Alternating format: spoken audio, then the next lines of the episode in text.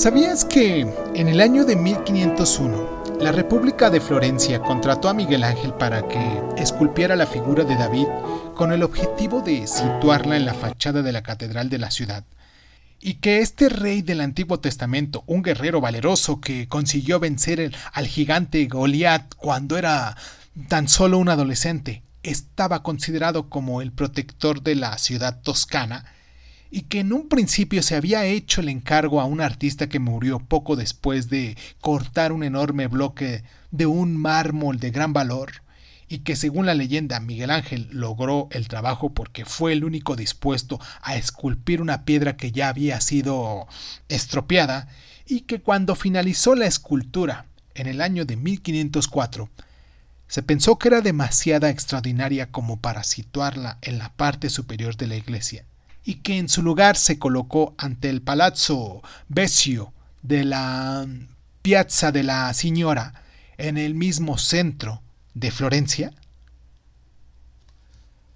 La escultura, una de las obras maestras más sobresalientes del Renacimiento,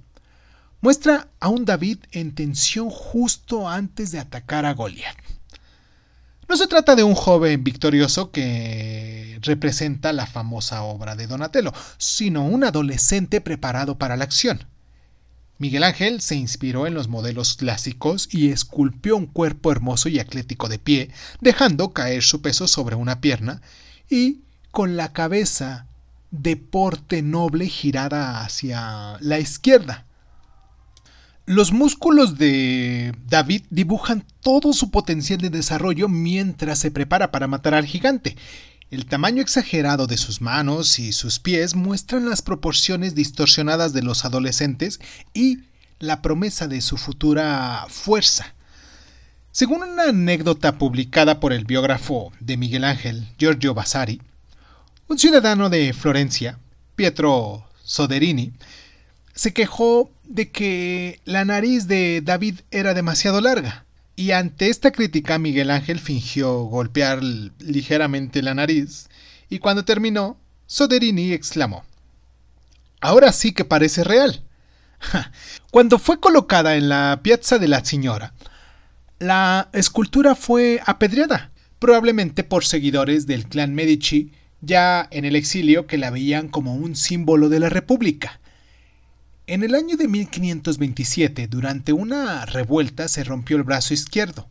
y en el año de 1873 retiraron la estatua de su enclave para reparar el daño causado por los elementos y la contaminación, y cuando estaba ya a buen recaudo, en la Academia de Bellas Artes, se colocó una copia en la plaza. En 1991, un pintor italiano que había perdido el juicio atacó el original con un martillo, aplastando uno de los dedos del pie de la figura. Y como anticipación al quinto centenario de la estatua, se limpió utilizando agua destilada y en la actualidad se está considerando la posibilidad de instalar chorros de agua permanente, claro, para evitar que se pueda acumular la suciedad sobre la obra. Hoy en día,